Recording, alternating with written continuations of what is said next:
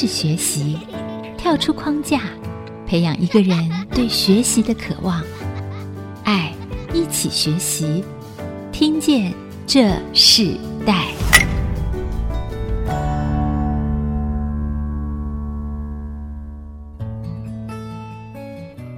各位听众朋友，大家好，欢迎收听《听见这世代》，我是主持人郭兰玉。今天在《听见这世代》节目里头，我们跟大家分享的世代学习关键字，我们谈到的是翻转教育思维，新时代的智慧学校。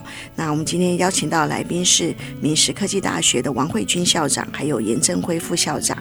我们知道，在二零二零年八月的时候，新竹有个非常老牌的这个大华科大正式更名为明实科技大学。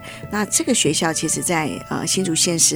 非常非常多，尤其桃竹苗的很多的家庭，很多的呃年轻人都知道这个学校。那在这个学校，其实他经历了非常多的困难，也经历了非常多宝贵的历史哦。这个学校的腹地在琼林，可是，在琼林一个这么棒的一个地方里头，大家都很期待教育的未来性，非常奇妙。在二零二零年的时候啊，我们特别看到了这个学校，他被企业集团的负责人他自己出资进入了这个学校。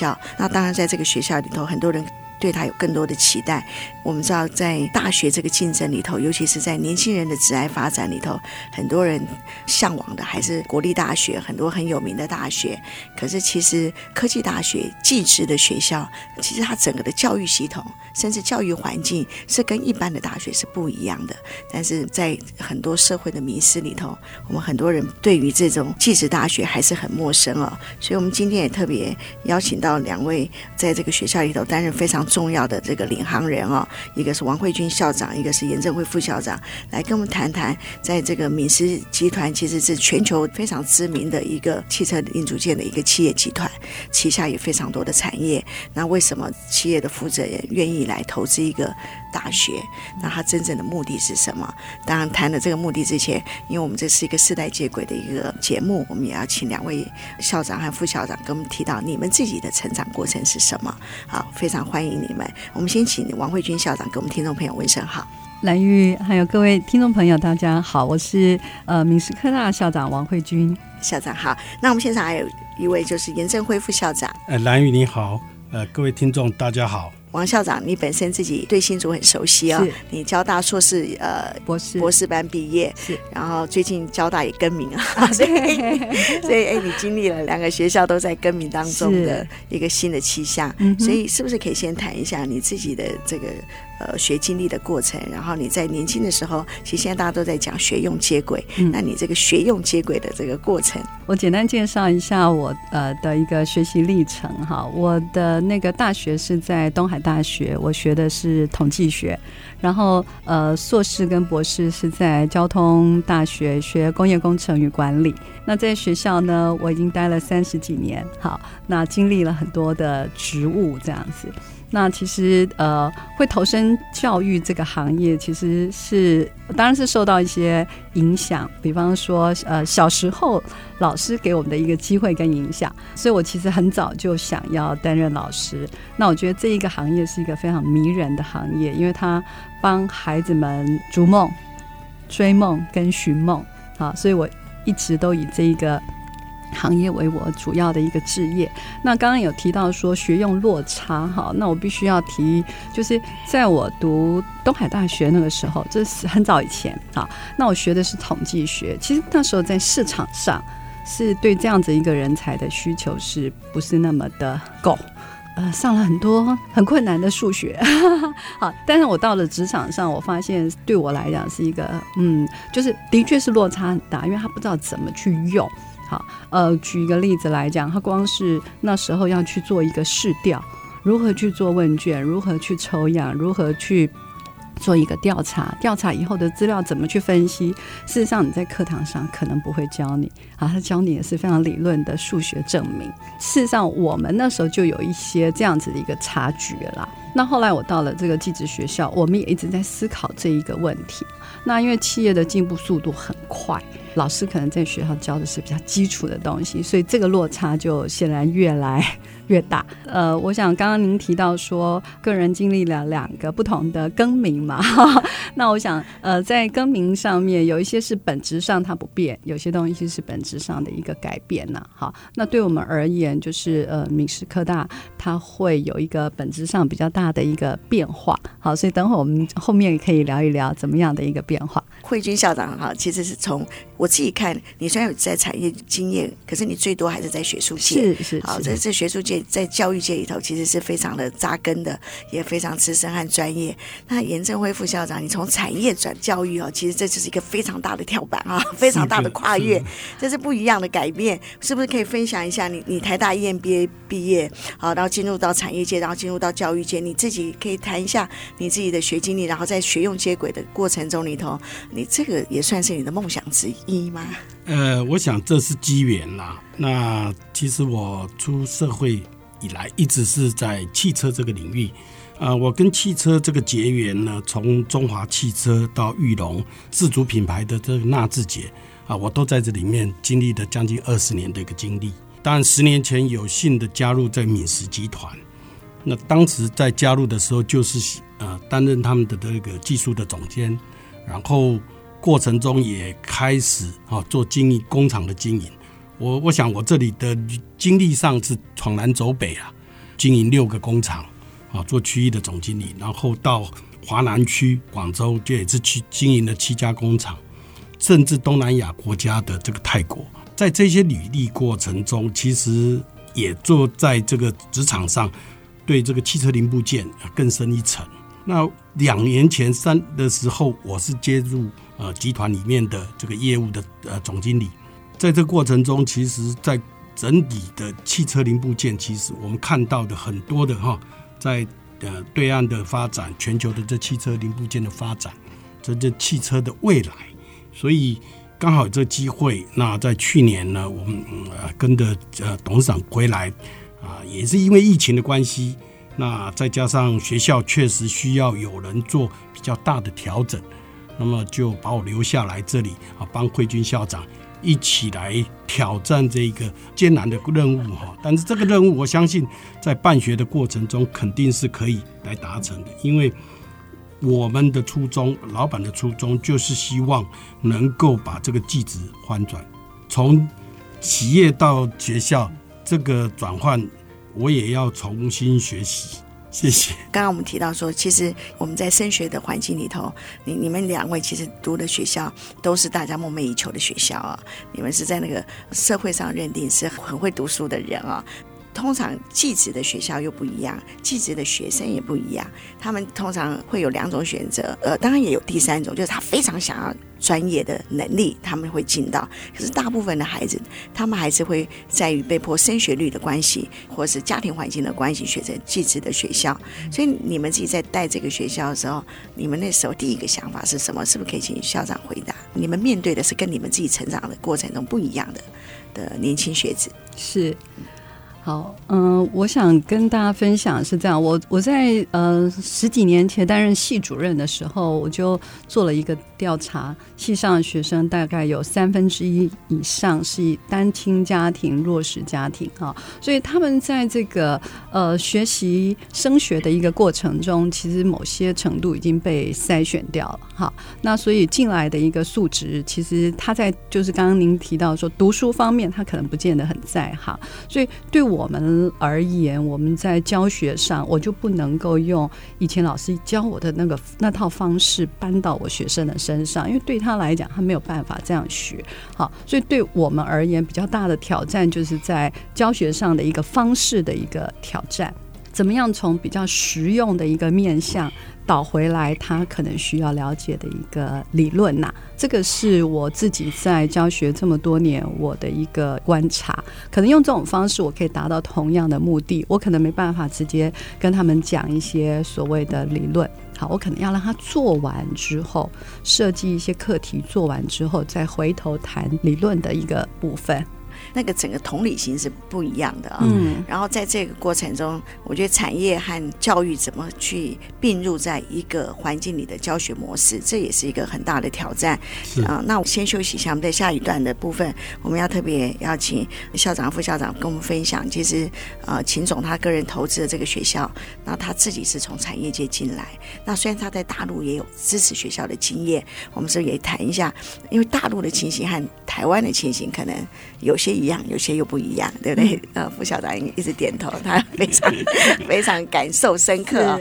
我们先休息一下，我们来谈啊、呃，到底一个企业主他进入到一个学校的教育的时候，当初的初衷是什么？那他整个的盼望是什么？我们稍后回来。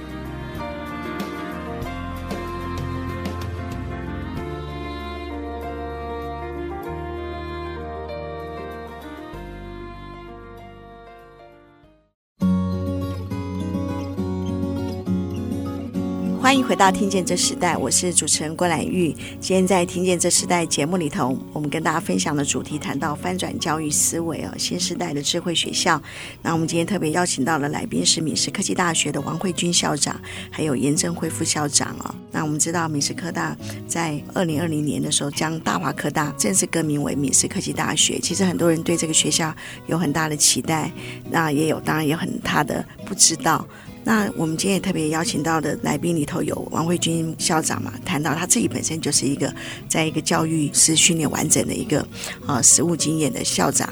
严副校长呢，你是本身就从闽师这个集团进到这个学校的，那我们是不是也就请你来谈一下，可以说明一下秦荣华秦董事长他个人捐资，将他自己企业的理念正式落实在教育的环境里，所以我们看到他们有许多的不一样的整个办校的一个原则。当初的初衷是什么？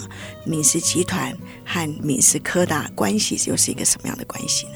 呃，我这里其实跟的老板就是秦董，呃，也十年多了哈。其实在这一次初衷呢，我也跟他对聊过哈。那其实他真的是看到台湾技职教育这一个部分啊，需要有所改变，需要有所反转。看到台湾这些孩子们的学用落差。就是希望能够啊回馈台湾，因为毕竟在全球打拼，还是希望能够回馈台湾，把台湾的这个孩子的技职教育能够做一个啊大幅的提升。所以他也提在的，我们闽师科大呢，能够培养一个所谓的全人啊的素养的学生，专业的领域，在品格的学习都能够有所成长，而且能够有竞争力的学生。将来来到这个企业哦，有竞争力，能够到全球去做就职等等啊，希望呢能够为台湾的孩子啊，这一个比较稍微弱势的孩子，能够有更好的出路。跟着老板这么多年呢，其实老板一直是希望啊，我们能够落实的在教育上，当时就希望我们学校。能够有一个所谓的白皮书，就是各位看到现在这一本，呃，这个闽师科大的教学白皮书，是一种承诺。因为严父你自己本身之前是跟着秦董在大陆做，当然产业是你最重要的一个工作嘛，啊，也是你，你是一个非常棒的专业经理人。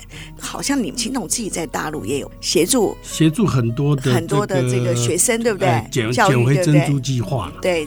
其实捡回珍珠计划也是一种品格的教育，因为在对岸那边呢，有一些优秀而且青年的孩子哈，他真的在这个高中这个阶段，因为他们的教育呢是到初中，那到高中这个阶段，基他们读书的学费，好这一些都面临比较大的一个问题，所以才会呃跟王娟先一起呢，金华爱心基金会里面。那做这个捡回珍珠计划，就是把这一些优秀孩子能够把他们擦亮。所以在这个捡回珍珠计划，其实很多的孩子在高中这一段呢，基本上这个学费啦，哦，他们等于全免，然后还有一个生活费。所以我们在那里推了这一些，事实上已经看到一些成果。呃，你自己也投入到台湾这个呃闽师科大，你把时间也几乎放在这个上面了嘛，哈。那在放在这上面的时候，那你自己回来到台湾，然后进入到闽师科大，你开始进入到这个学校教育系统。虽然呃王校长他们非常专业的在治理这个学校的办校的整个过程，那你自己看到有不一样的差异，或是过去的经验怎么用在现在这个地方？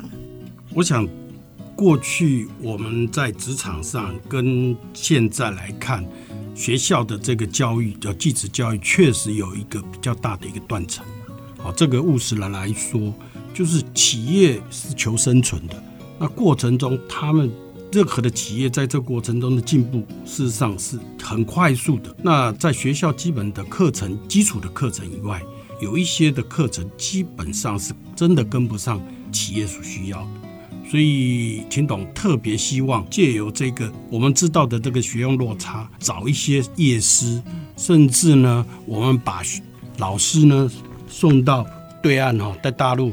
两年，我们熊老师在那里针对着这一个所谓的金石管理这一些的培训，甚至在那里两年的过程中，他事实上就是担任这一方面的呃主管，真正把学习回来。那很高兴的，我们这一学期把他聘回来，担任我们这一这一门专门的呃老师。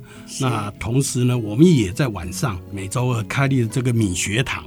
哦，这个敏学堂基本上就是说，呃，学生。进来学校之后就有工号，嗯，那就会有这个工号能够进到我们敏实集团的这个呃云上这个 KM 系统 e-learning 的部分。那这里面有上千百种的很有用的课程，我们正在推。那也让学生除了正课正常的这个教学以外，他可以自我的学习。所以敏学堂是在敏实集团里面很重要的一个学习的地点。那我们也希望学生从大一开始就来学习。哎，听着听着，我都很想让我家族的孩子去念。欢迎，哎，这个看起来很棒哎。所以其实学生一般担忧的那种学用落差，其实敏实都已经想过了。是的，对，也有一个说法是说，只要在敏实科大念书的孩子，其实他们不用担心将来的就业，这是真实的吗？这个绝对是真实的。啊，我想简单的说吧，企业要的是有品格的哈，那工作态度的将来的员工。那其实在，呃学校出这个，甚至我们自己的这个校训里面都在调整。我们的校训呢，就是敏于思，实于行。我们为什么刚刚讲全人的这个健康的这个培养，甚至全人的这个素养，在我们集团里面。会最重视的核心的这个素养是什么？就是品格。这个品格来自于价值观，来自于这个全人健康。更重要的就是，他这个品格呢，能够让他在这个企业，他在任何的企业是能够有所发展。所以，除了专业以外，跟应变能力以外，解决问题能力以外，其实很重要的就是品格。品格真的很重要。其实品格更有关于一个孩子他的信心。好，那个信心。如果一个孩子他他们学了很多技能，但他没有信心的话，其实这些技能对他也没有用，因为信心的能力，他不相信，他就不知道怎么用。那我我看到你们在这个全人的这个健康的培养，从心灵应该说心灵到行为到他们所学的专业的这个智能，其实智能我相信是很多学生他们可能在一个教育环境中很重要的一件事。但是智能里头，它如果没有品格，没有这种呃全人的一个培育的一个。心灵的健康的一个正确观念的一个培养的时候，对他们都非常困难。但你们在做这个大学的时候，全部把它一起包办进去。可是你们又强调 AI 智慧哦，嗯、这个 AI 智慧又是不一样的一个呃，这是一个更新的领域。是那在一个原本一个传统性的一个学校，到现在改为敏实科大，然后到你们。本来就有产业也在注重 AI 智慧这样子的一个进展里头，学生怎么跟这个新时代的技术接轨，然后做成一个完全的一个能力的培养，到他可以进入到产业界，甚至到他未来的整个生涯的相关性。我们先休息一下，我们在下一段我们来分享这一个部分。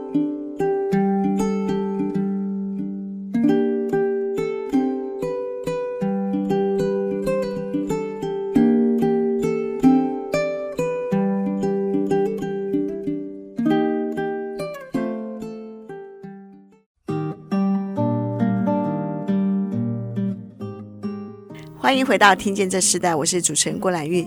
今天在《听见这时代》节目里头，我们现场邀请到是敏实科技大学的王慧君校长，还有严正辉副校长来到我们节目现场，跟我们分享新时代的这个智慧学校。那我为什么会称这个新时代智慧学校？是因为闽师科大他们非常重要的一个课纲里头，甚至他们的方向里头是以 AI 智慧这个部分哈，是他们很重要的一个很新的一个方向。那我们是不是可以请王校长跟我们分享？当当初这个呃校长接任这个学校以后，你自己对于这个学校的期待，然后另外就是我刚刚提到的，在这个 AI 的智慧的一个智能的发展里头，你们到底真正想要帮助学生做到一个什么样的一个素养呢？呃，我想这个学校我们刚刚有提到邢董事长办学的一个初衷，那因为他现在也是我们这个学校的董事长，好，那呃刚刚。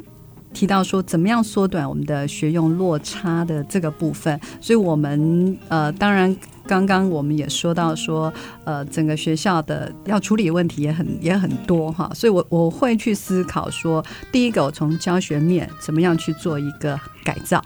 第二端就是怎么样去接轨我的企业这一个部分。那当然，我们提到我们的校训嘛，“敏于思，实于行”，所以我要怎么样再把这个落实到我们的全人的这个教育里面？我们提到这个 AI 的部分，最主要是这是一个大的趋势、大的方向。然后呢，公司的这个集团的这个部分，它也成立了未来未来工厂工厂。好，那这个这一个未来工厂是事实上就是呃，我们一般讲的关灯工厂。行。好，那这里要整合很多原来可能我们的电机啊、机电啊、资讯，它是一个跨领域的一个部分。所以说实话，对我们而言，这样这些课程的一个设计啊、引导啦，这些东西其实都是一个很大的一个挑战。这个方向就是它是一个未来很重要的一个方向。我们在课程的一个设计上面，所以刚刚讲除了传统的课程设计之外，我们比较特别的一个设计就是让学生动手做，特别是专题。好，我们在大一到大三都要布置他们的专题。好，那到了大四，他们会去呃业界去实际的实习嘛。好，那除了这样之外，我们也透过就是呃见习的一个方式，所以我们有见习、实习、就业三部曲。好，透过这样子一个铺陈，因为我们也跟业界的一个接触是非常的一个密切。嗯、那刚刚有提到我们的敏学堂嘛，比较新的一些资讯跟知识，我们可以透过这样子的一个。嗯，课程的一个活动，让学生比较容易去做一个接轨。好，这大概是我们呃运作的一个简单的一个呃说明。这个确实会让学用落差它缩短嘛。我想还是谢谢校长这里啊，因为新鲜人其实对这个 AI 也好，对这其实都陌也很陌生。那我们的做法也谢谢校长的支持哈，我们就是用启发式的，用专题的方式。让他先从专题开始引发他的兴趣，落差在那里，你怎么先让他有趣，让他能够从有趣这个这个阶段里面变成他有效。嗯所以我们让学生开始去解决问题。所以这一次我讲一年级上学期呢，弄了一个智慧校园。那这个智慧校园，我们让他们去讨论，我们智慧校园就学校现在的状况。需要做什么样的一个改变？有什么样的议题？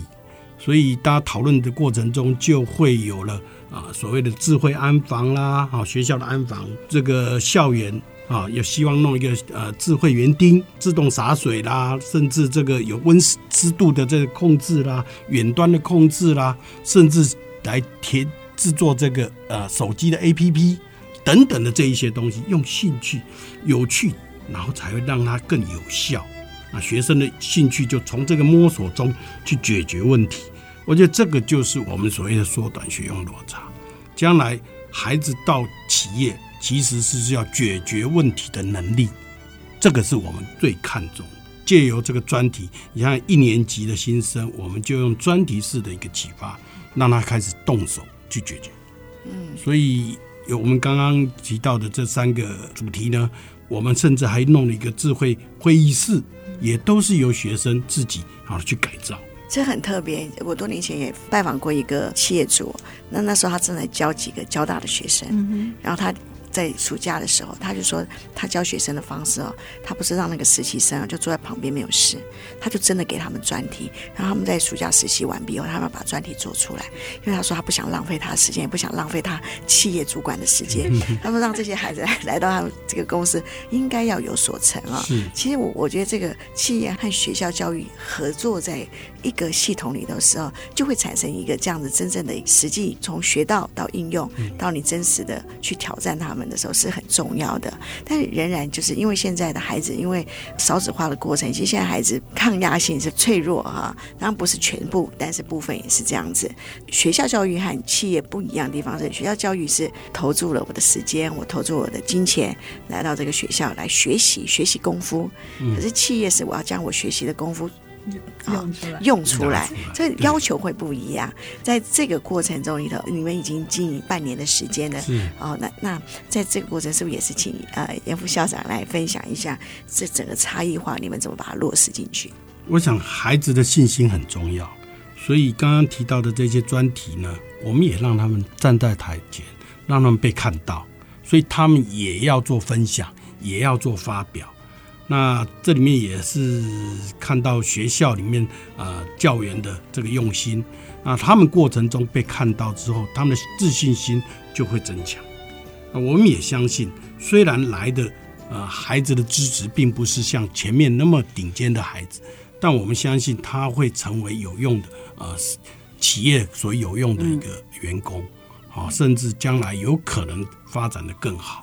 对，信心真的很重要。看到我也跟一个大学的校务长分享过，他说他们其实投注，现在很多企业都愿意投注培育年轻人进入到职场，但是他发现学了还用这件事情，他已经有了，但他不知道那是他的，他没有信心去用。就他们在实验的过程中，三年时间发现，真正可能三四十个学生里头，就两个可能才有成功。因为进入到企业以后，他们就突然转职了或什么，他没有办法适应。但是你们在这个敏实科大这个学校里头，你们做的，他直接应该是在过程中，他们就进入产业吧？听说你们有一个涡轮计划，这个计划跟你们现在做的是有相关性、我想，这个涡轮计划是在敏实集团很重要的一个培训营。好，那涡轮。哪怕是在对岸那边，任何的一个呃白领进来，甚至这些大学生进来，都必须经过这个涡轮的培训。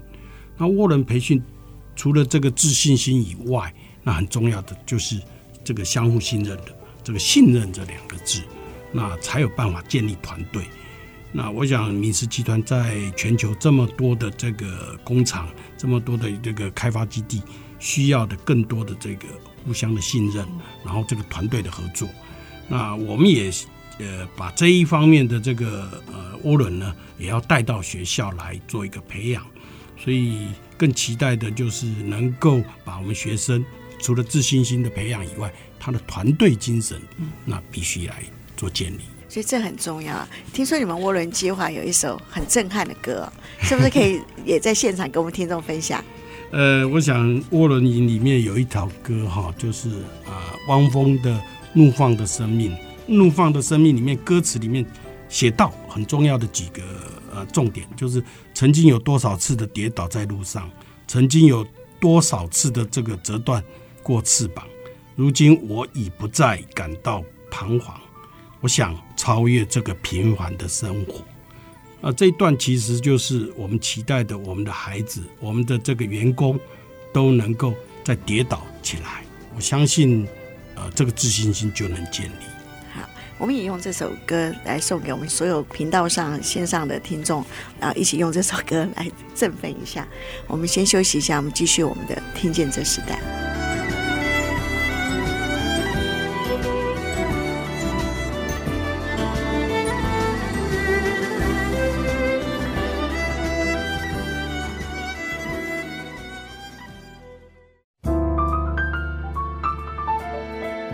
欢迎回到《听见这时代》，我是主持人郭兰玉。今天在《听见这时代》节目里头，跟大家分享的世代与学习关键字，我们谈到的是翻转教育思维，新时代的智慧学校。我们知道翻转一个学校的教育思维并不容易啊，或者是办校的人要改变，啊，是老师也要改变，学生也要改变，甚至所有的行政工作人员都要改变，甚至社会整个产业对于这个学校的改变里头有一个新的眼光、新的期待都不一样。所以翻转这件事情啊，看起来整个大环境的变动是很大，可是最重要的改变其实要从自己开始。如果我们自己不改变，很难去啊让环境知道我们正在已经不一样了。那我们看到一个明师科大，他们是这么新的，我觉得它是一个新的学校，虽然它是从大华科大哦也是生出来的一个学校，可是这个学校它是在一个新的气象。秦荣华先生他捐赠这个学校，甚至将他产业的资源都投注进来。其实我们知道秦荣华先生他本身原是一个计程车司机，成为一个全球国际的这么大的一个呃汽车的零组件甚至供应商这么大的一个集团，不只是有一个机械性的这个产业，他们甚至还有服务业，好像听说他们有温泉会馆等等这样子的一个事业集团的服务项目里头，他选择了台湾作为。呃，一个新的开始，这是不容易的。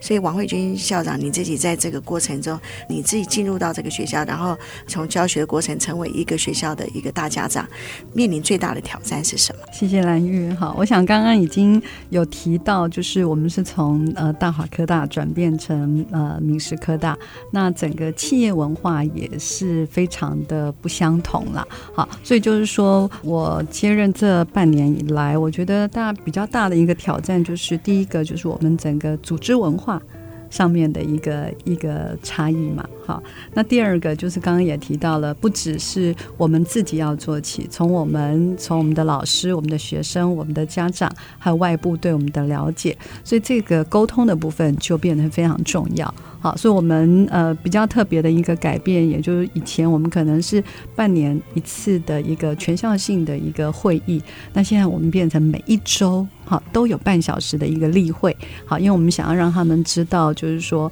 呃董事长的一个办学理念，他想他的初衷是什么，然后我们如何去落实这一些细节。所以为什么我们要写出白皮书来？好，这是我们在呃因为我学管理的啦，哈，所以就是 PDCA 里头的第一件。事情计划嘛，所以我必须要把这个部分做一个展开。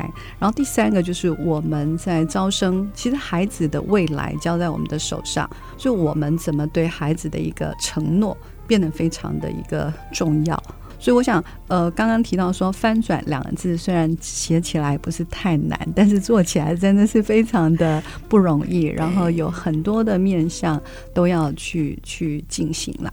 所以其实整整个的，包含校长都要整个调试哈，整个更新不一样，对不对？那对严副校长应该也是吧？你从企业进入到教育哦，那种企业的时间是很快的，那个应变能力要很快的。然后那你面对整个教育系统，无论从断层到你觉得哇，他必须要在所学上赶上企业的进度，那对你是不是也是一个很大的调试和更新呢？必须得调试，但是。我还是讲的，这个脚步必须要加快，再加快，因为少子化的关系，我想私校面对的就是很多的私校。我相信大家最近的新闻都看到，已经有蛮多的私校出场了、出局了。我们更需要在这个少子化的当中啊，加紧脚步往前。前面提到了很多，我们也期待的好朋友都能够有机会啊来。我们闽师科大了解，让我们一起为这个孩子们的未来一起打拼。现在学生他们接收到学校给予他们的这些啊，无论在全人健康，然后到他们学习的专业，甚至他们开始参与专题，他们开始实做等等过程中里头，学生们有什么样的回应吗？我想这个呃学校部分，那要拆成两个部分呢、啊，因为原来有的系科我们基本上停招，但是呢，他们只要能够是有能力的，对我们来讲，我们还是会往企业去推进。那所以在这个过程中，其实我是每一个系都去说明整个学校的一个办学的一个理念，然后我们运作的一个方式。好，那当然对于新系来讲，因为我的新的系统下去，所以他就必须要来 follow 这样子。的一个一个系统嘛。好，所以包含我们的刚刚讲全人教育，我们要锻炼他们，请学生参加例会，然后我们的锻炼身体的这个路跑，哈，他们都要参与。那至于专题的部分，刚刚副校长也提到，孩子们虽然没有学分，但是他们非常有感，他们透过这样的一个模式，会知道说，哎，我可以去解决问题。好，甚至我也问过那个厂商，我我们的孩子如果这一套学起来，他的就业有没有问题？哈，那那基本上常常都告诉我说，如果真的学得很专精，对他来讲，就业不是一个太大的的问题。好，那呃，学生也会，因为我们也有学生例会，我们每一周也参加学生的例会，所以在这个过程中也不断的让学生知道，呃，我们的办学，然后未来他们可以往哪个方向去。好，我想这个这个部分呃，会透过沟通越来越清楚，他们的轮廓会越来越清晰，这样子。嗯，对，是，就像刚刚严副虽然提到说。还是赶不上哈，教育的脚步里头仍然必须要加快，因为其实产业一直在动，人才的需要是非常非常的快速的。这个时代变化，就像这个疫情的这个过程里头，所有人都改变啊。那个大家没有想过，国与国之间可以这么这么的绝对的。不能够呃相通，嗯，可是这样的过程中，对许多的年轻的孩子来讲，他们虽然有一点点感受，但却又不能够完全的追上追上这个脚步。可是，我想你们对这个学校里头仍然会有一个期待，你们希望这个这个敏实科大对这个时代真正的影响力是什么？我想，我想这样啦，就是说，呃，它是一个重新开始的学校。那我我们初步当然是希望孩子们自己变成有有竞争力。好，他他必须要先能够把自己。呃，稳固好嘛，好，所以这当然是我们短期的一个一个目标。但是我们在这个过程中，我们也希望他能够学会回馈啦。所以，因为一个学校基本上它是一个法人嘛，好，它还是有它的一个社会责任。我想大学本身就是这样，就是说，它除了这个教育之外，我们也希望未来，就像我们呃董事长的一个精神呐、啊，他有能力之后，他是会去协助其他的人嘛。好，所以你刚刚提到说。他从一个计程车司机，然后变成拥有这么大的一个企业。他在这个过程中，他协助了这些孩子，因为他希望这些孩子有机会变得不一样。好，所以对我们来的期许，就是刚刚提到的，我们的孩子必须要先有办法有自己的竞争力。好，未来有了这个竞争力之后，我们希望他能够学会付出。那对严副校长来讲，你人生最重要的价值和意义是什么？你的座右铭可以跟我们听众分享。我想座右铭就是：往往成大事不在于力量有多少啊，而是你能够坚持多久。啊，这个坚持两个字是相当不容易的。那我们也期待的，我们孩子将来的坚持能够有更好的发展。是，这是很重要。因为我觉得他怎么讲话都像产业界的 产业界的人啊，感觉好像在对一个企业精神的训话，非常重要，也很实际。那我们节目最后再请慧君校长，你自己呢？你自己对你人生最大的价值是什么？我想是这样啦，哈，因为呃，学校的这种环境就是嗯，可以让学生不断的跌倒。哈，其实，在学校不怕跌倒，就怕你不敢去尝试了。好。所以我觉得说，呃，其实人生很长，它也不会是呃非常的一个平顺。所以有的时候就是这样，跌倒也不要怕，不好意思嘛。好，我们也是从一个低谷，现在要往上爬。好，所以我觉得跌倒以后站起来这件事情，才是我觉得最大的荣耀。好，那我希望给我们的孩子也这样子的一个鼓励啦。好，因为他如果怕跌倒，他就不敢走出去，那永远在原地。那如果说他踩出去，即便挫败了，我觉得也不要觉得不好意思啊，啊，因为人生会失败的事情太多了。好，那我们就是勇往直前这样子。对，我想大概是这样子的一个跟呃听众朋友做分享。听校长讲话就是一个教导者、师者之心啊，完全不一样。但但非常棒哦！两位这样结合在这个敏实科大，对于学生真的就是你们真的就是落实了从教育到产业。在敏实科大，你们常常最重要一个跟大家分享就是毕业后就全球就业啊，这是一个全球环境，仍然是大家很多年轻人期待的。我们期待这个敏实科大可以带出一个新的教育、新的气象。那最后我们请慧君校长跟我们分享一下，有没有一歌曲给你很大的鼓励，也带给听众朋友一个鼓励呢？好，我想跟大家分享那个五月天，他们有一首歌曲叫做《倔强》，里面有个歌词叫做“呃，逆风的方向更适合飞翔”。然后呢，我不怕千万人阻挡，只怕自己投降。好，我想我们要自己有更强的一个意志力，我相信一切事情都可以克服。嗯，好谢谢大家，谢谢。今天非常谢谢闽师科大的王慧君校长，还有严正辉副校长来到我们节目，跟我们分享这世代的新的教育的体系改变和翻转。期待闽师科大真实的哈，在这个好像出生的 baby 一样哈，带给更多的对这样子有热情的学生们，他们可以进入到这个学校，得到他们人生不一样的信心和品格。我们今天非常谢谢两位，那我们节目就在这里呃到尾声。听见这时代，我们下次再见，拜拜，拜拜，谢谢，谢谢，谢谢。听见这世代，建立爱的连结。